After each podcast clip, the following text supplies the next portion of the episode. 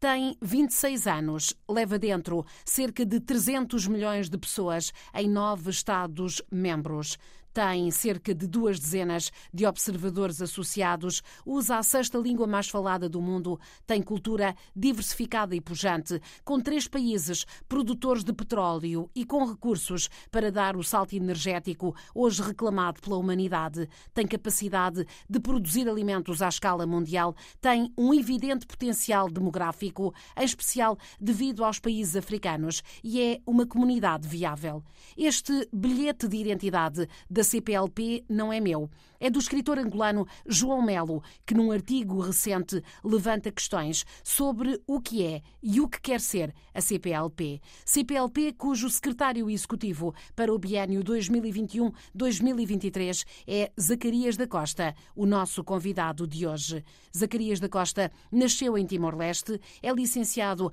em Humanidades pela Faculdade de Filosofia da Universidade Católica Portuguesa. Foi ministro dos Negócios Estrangeiros e Cooperação de Timor-Leste, foi membro do Conselho de Estado, foi membro do Conselho Superior de Defesa e Segurança, foi deputado do Parlamento Nacional. Exerceu funções de representante interino do Banco Asiático de Desenvolvimento, foi consultor, foi jornalista, foi professor universitário. Antes da independência de Timor-Leste, foi representante da resistência timorense junto das instituições europeias. Obrigada por esta entrevista, Sr. Secretário Executivo. Neste artigo que referi, João Melo resume algumas das questões que se levantam sobre a comunidade dos países de língua portuguesa. É uma comunidade de povos ou é, e ainda é, uma comunidade de governos? É uma comunidade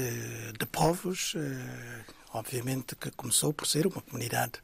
eh, constituída pelos eh, Estados-membros, pelos governos, mas estamos a caminhar gradualmente para que os cidadãos também se sintam parte desta comunidade que tem 26 anos, como bem disse. Importa apenas referir que temos 32 observadores associados já,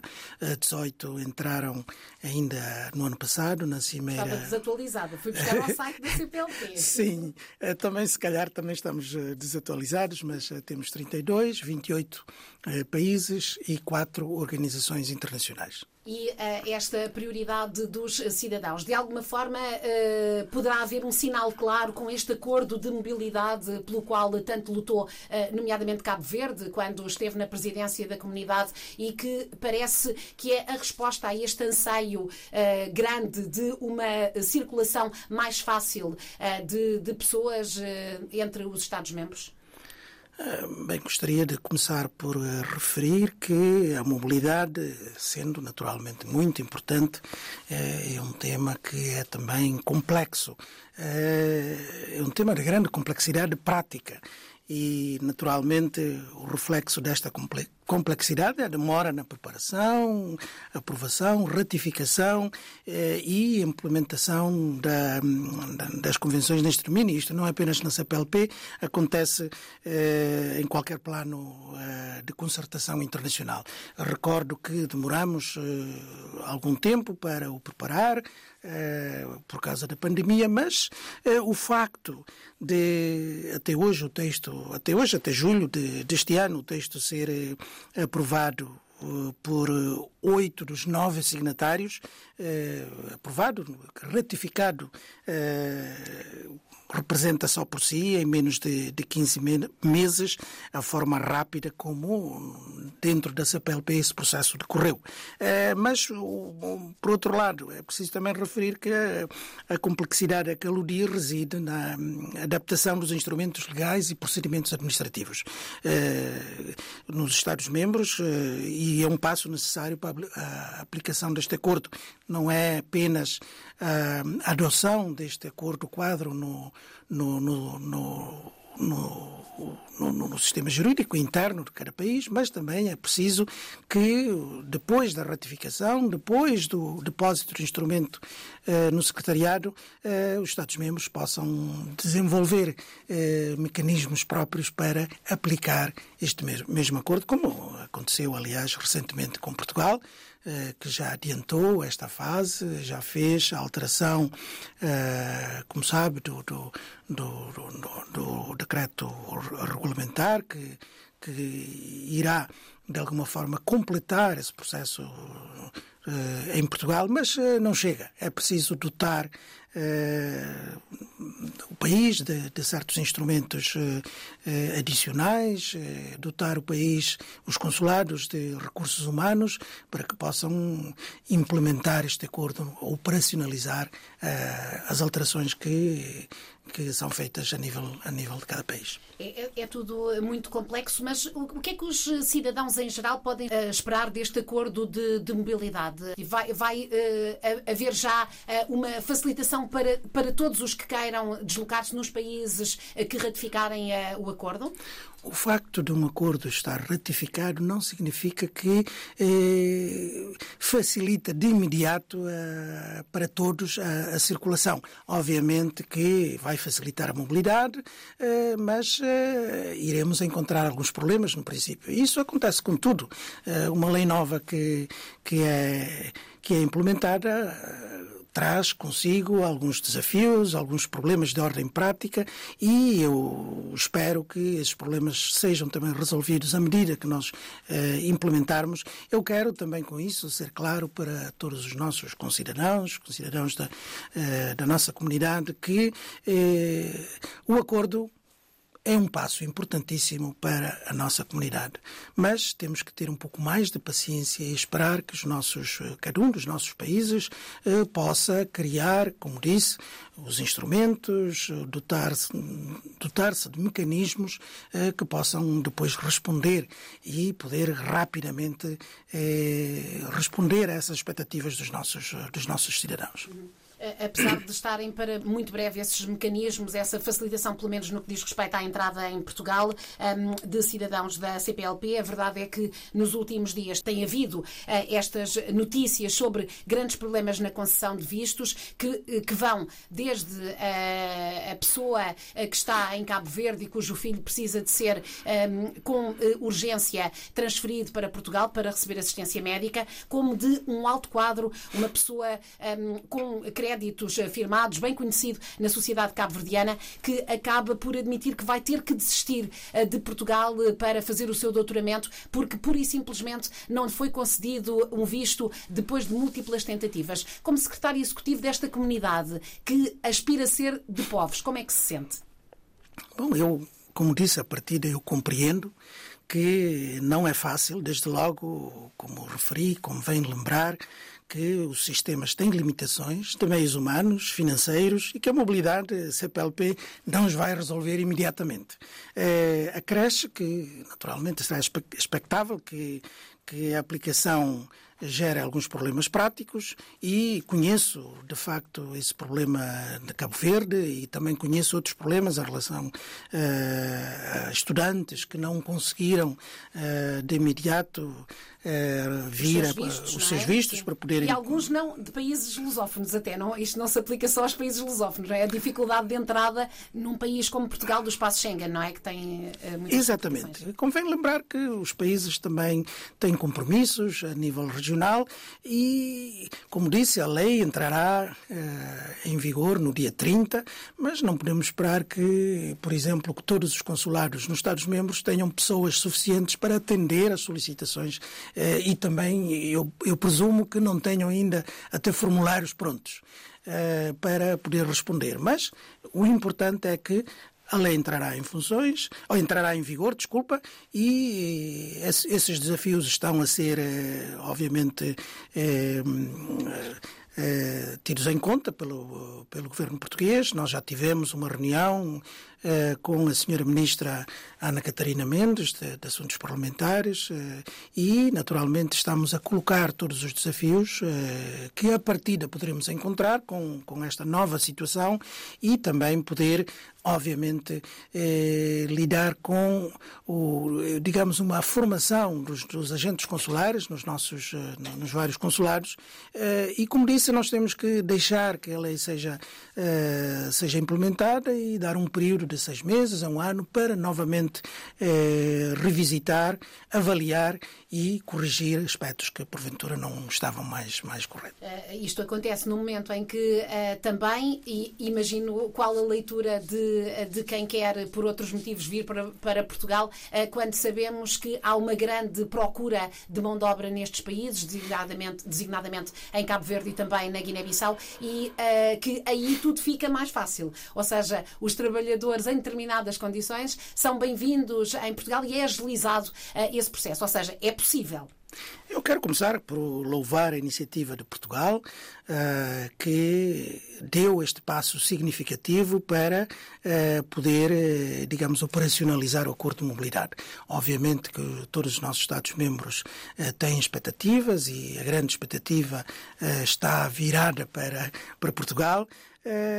Mas Portugal também respondeu em boa hora e creio que a alteração, o decreto regulamentar que veio alterar a lei, a lei de estrangeiros, eh, criará também uma nova instituição de apoio à imigração, eh, que será naturalmente mais fácil lidar com problemas eh, próprios que irão surgir, eh, mas nós todos, como disse desde o princípio, tenho que apelar sempre aos nossos concidadãos eh, para que tenham um pouco mais de paciência, porque já demos um passo significativo e creio que é a altura de nós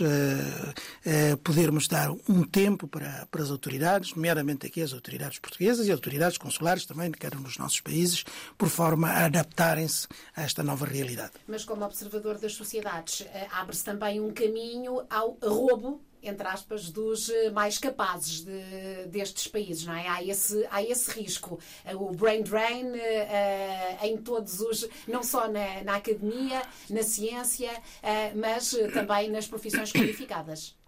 Bom, é natural que, enfim, eh, este, este processo irá certamente aumentar os fluxos migratórios eh, e quem está mais, eh, mais apto e quem, está, quem tem mais possibilidades são aqueles que vão primeiro beneficiar, mas eu penso que agora nós teremos, ou nós iremos retomar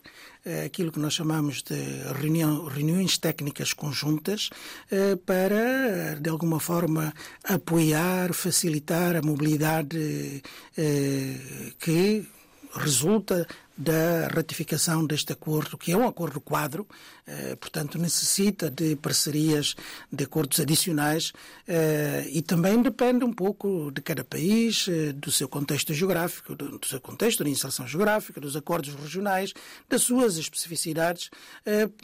poder, como nós também já referimos, dentro de uma geometria variável, poder implementar a segunda fase deste acordo. A prioridade escolhida por Angola, que está na presidência da comunidade para este biênio 2021-2023, é claramente o reforço da dimensão económica. É, é precisamente uma das críticas que ouvimos ser feita à CPLP, que se tornou cada vez mais uma plataforma económica e menos, por exemplo, uma plataforma política de pressão sobre os seus Estados-membros para que sejam respeitados os direitos humanos. Concorda com esta crítica? Eu concordo que que haja críticas, mas eu penso que aqueles que, que são os mais críticos devem também acompanhar este momento de viragem que, que, está, que estamos a, a, a, verificar na CPLP. Eu penso que eu, como secretário executivo, envolvidos, envolvido mais de, eh, de um ano de início de funções, eh, devo dizer que muitas metas eh, foram alcançadas e entre os setores em que avançamos, certamente a cooperação económica que é, que é a prioridade consagrada pela presidência em exercício, presidência angolana, eh, e naturalmente que se perspectiva como um novo objetivo geral da CPLP, eh, conheceu um novo e aguardado, devo dizer, eh, ímpeto através da adoção de uma agenda económica, eh, de uma agenda estratégica para a cooperação económica, isto de 2022 a 2027, e quero, quero referir eixos prioritários como a promoção do comércio, a promoção do investimento, capacidade institucional e empresarial, melhoria dos mecanismos de financiamento, reforço da competitividade, etc., que estavam, até uns anos para cá, como grandes objetivos, como exigências dos nossos uh, setores empresariais e que hoje é uma realidade. E, como disse no princípio, uh, temos desafios, é um caminho longo, mas nós já estamos a fazer essa caminhada. Portanto, penso que os críticos têm as suas razões de ser, mas devem também acompanhar os esforços que estão a ser feitos no sentido de, de avançarmos e também para quem diz que deixamos a cultura, a língua, eu penso não é verdade. A língua portuguesa continua a ser o grande motor da organização, desta organização internacional, continua a ser uh, um elemento agregador da nossa comunidade uh, e, obviamente, também, uh, se nós não podemos ficar só no, nesta questão, a questão económica pode, a língua pode ser também um grande motor da, da nossa economia e, obviamente, que cada vez mais que abrimos os horizontes horizontes, que alargamos esses horizontes de cooperação com uh, várias, uh, várias uh, organizações internacionais. cada vez mais damos importância a essa nossa comunidade, como disse desde o princípio, é uma comunidade que, que está viva e, naturalmente, que estamos empenhados em e determinados em, em avançar para esta nova fase. E há alguma apatia em relação a uma apatia política, quase uh, uma, uma forma de não estar tão presente como os cidadãos desejariam em alguns dos países perante atentados a direitos humanos que têm sido uh, denunciados? Ah, bem, a questão dos direitos humanos é também uma questão fundamental dentro da comunidade, uh, mas eu não quero entrar eh, nesse debate, porque, enfim, não me compete, como secretário executivo, uh, comentar aspectos internos de cada Estado-membro. Penso que existem mecanismos, existem instrumentos, existem órgãos próprios dentro de cada comunidade para lidar com situações de violação dos direitos humanos e também para, para promover o respeito pelos direitos humanos dentro das nossas comunidades. Obviamente que nós sempre colocamos uh, o respeito pelos direitos humanos como uma questão fundamental dentro da, da CPLP e tenho a certeza que não só o secretariado da CPLP, como também todos os Estados-membros uh, acompanham estas situações nos, nos, nos diversos Estados-membros. Eh, mesmo agora eh, têm, têm estado muito presentes em alguns eh, dos Estados-membros porque houve atos eleitorais, mas ouvem-se também alguns analistas afirmar que a CPLP é, é, é sempre muito, muito leve, muito cautelosa nos, nas avaliações que faz destas idas às urnas, ao contrário de outras missões, e no caso de, de São Tomé e Príncipe, por exemplo, a missão da União Europeia. Bom, em primeiro lugar, penso que nunca houve tantas, eh, tantos atos eleitorais como durante este primeiro ano do meu mandato. Uh, mas a CPLP, mesmo assim, conseguiu enviar missões de observação eleitoral para Timor-Leste, para Angola, para Santo Tomé e Príncipe e contamos enviar uh, uma missão de, ou missões de observação eleitoral para a Guiné Equatorial, para as eleições no próximo dia 20 de novembro e também para as eleições em, eh, legislativas eh, na Guiné-Bissau no dia 18 de dezembro. Portanto, isto demonstra que, eh, para além do esforço obviamente financeiro que acarreta eh, o envio de uma missão eleitoral é sempre importantíssimo porque é um momento de grande relevo na, na agenda da CPLP eh, que, e também tem eh, uma grande importância no plano externo, na projeção e visibilidade da própria organização, eh, como também no contexto interno, uma vez que correspondem a uma preocupação de, de transparência por parte dos, dos nossos Estados-membros eh, e certamente contribui para credibilizar uh, o processo eleitoral. Mas eu devo também aqui dizer muito claramente que as nossas missões são de observação eleitoral. As nossas missões não são de, de, de alguma forma uh, de, de, de, acompanhamento, uh, como alguns dos observadores, até de, outros, de outras missões, fazem. nós não acompanhamos até, até a divulgação dos resultados finais, nós apenas acompanhamos durante o processo eleitoral ou durante o processo de campanha e também durante o processo eleitoral, por forma a garantir que eh, o ato eleitoral decorra num ambiente, eh, obviamente, de, de, participação de todos os cidadãos sem, sem, e também de observância das, das leis e das normas eh, do país. Eh, portanto, eu creio que eh, essa, essa cautela que nós temos tido é normal, porque, enfim, é uma missão da CPLP, que é composta por nove Estados-membros. Nós não pretendemos ser uma instituição uh, à parte uh, e as nossas missões são constituídas por uh, observadores nomeados por cada Estado-membro, com a exceção do país que, onde o ato eleitoral está a decorrer, e também de elementos parlamentares da Assembleia Parlamentar eh, da CPLP, a PCPLP. E, portanto, obviamente que temos que gerir também eh, as expectativas, gerir também aquilo que cada um dos integrantes das nossas missões viu e, e certamente que tentar gerir eh, todas essas expectativas não é fácil. Mas eu, creio que nós não temos sido assim tão cautelosos, temos, temos uh, dito, temos recomendado melhorias uh, onde nós achamos que é preciso, é preciso haver e, portanto, acho que fazemos o nosso trabalho de acordo com, com as normas que não são foram aprovadas pelos Estados-membros e também não temos tido até aqui, pelo menos de todos os Estados-membros, reclamações de grande envergadura em declarações recentes à Lusa, que uh, aqui também transmitimos na RDP África, o senhor secretário executivo disse que financeiramente uh, a situação é mais estável, a situação da CPLP. Nem sempre foi assim, mas uh, evidenciou algumas falhas que também condicionam a resposta da comunidade. Que falhas são essas? Bom, desde logo, e como foi dito recentemente, constrangimentos de,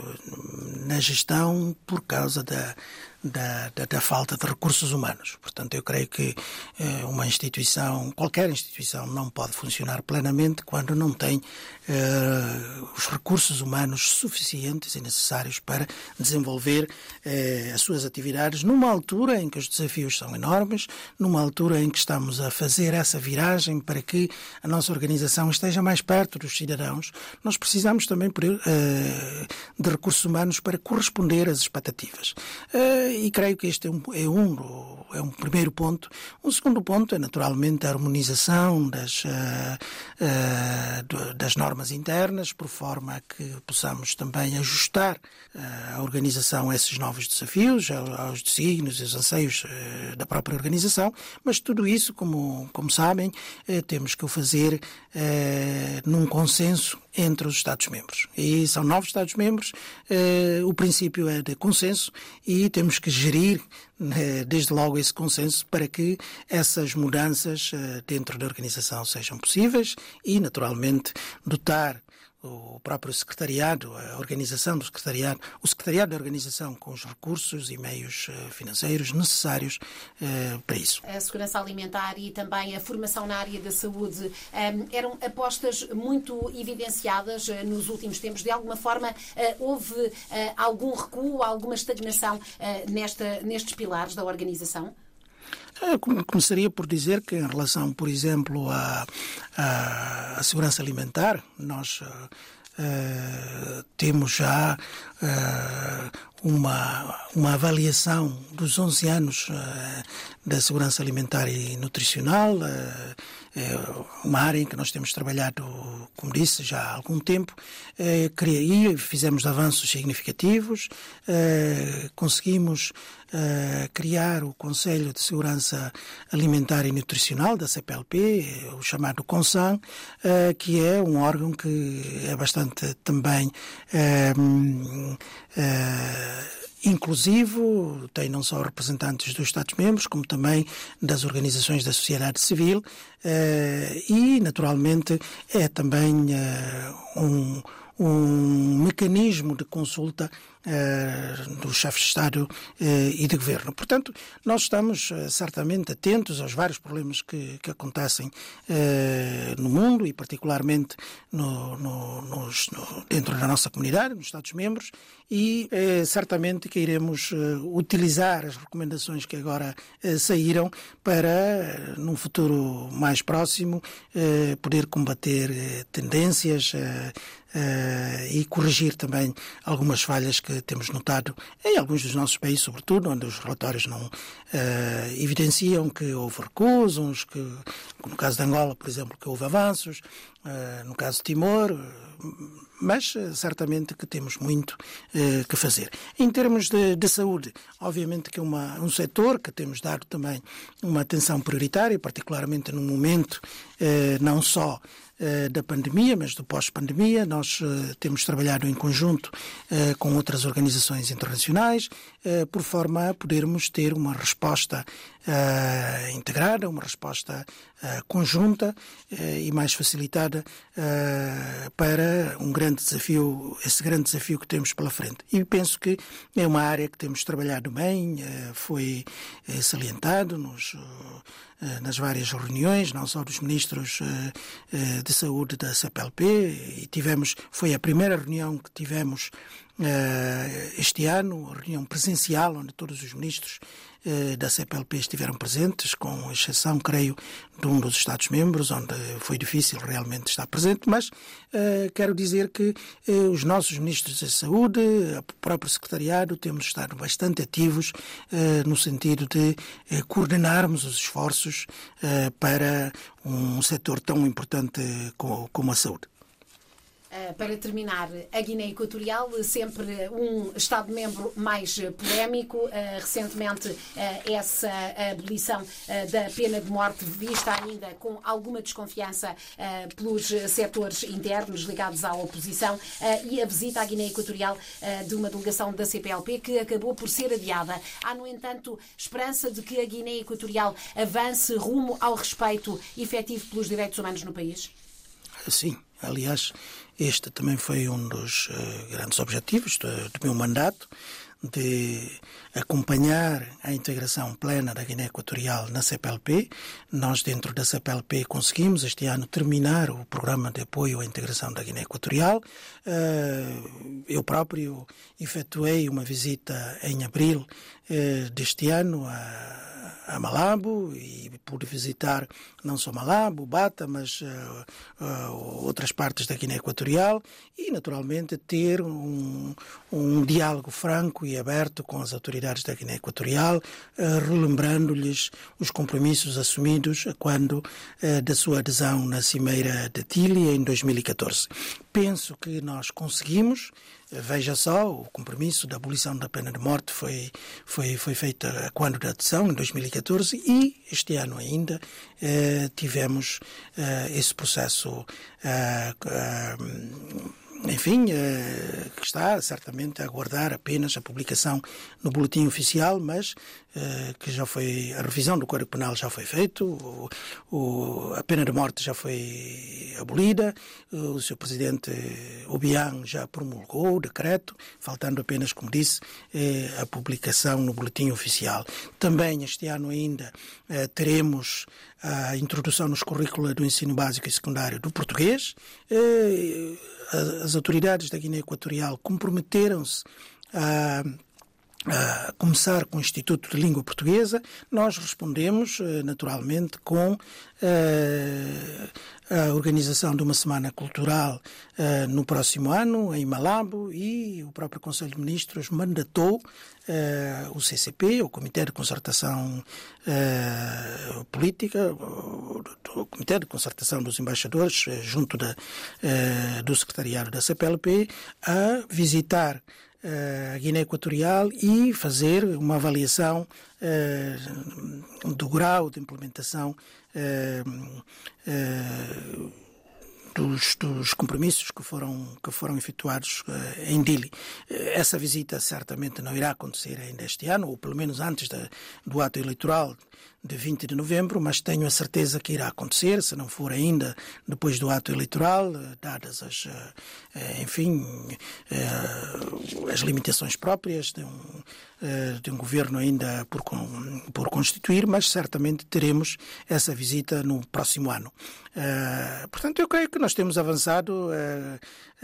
no, no programa de apoio à integração da Guiné Equatorial e certamente que o Secretariado Executivo continua empenhado em assegurar uh, a execução de diversas atividades, uh, não só formativas, mas também uh, em termos políticos, por forma a que a Guiné Equatorial possa, enfim, sentir-se plenamente integrado e também os outros Estados-membros possam sentir-se eh, sentir-se mais eh, à vontade eh, com, com os compromissos que foram feitos eh, quando da sua adesão em Dili. Muito obrigada por esta entrevista à RDP África, Sr. Secretário Executivo. Eu é que agradeço e, naturalmente, aproveito a oportunidade para saudar todos os uh, uh, ouvintes da, uh, e também dizer-lhes que é sempre com muita honra que, que venho à RDP. Muito obrigado.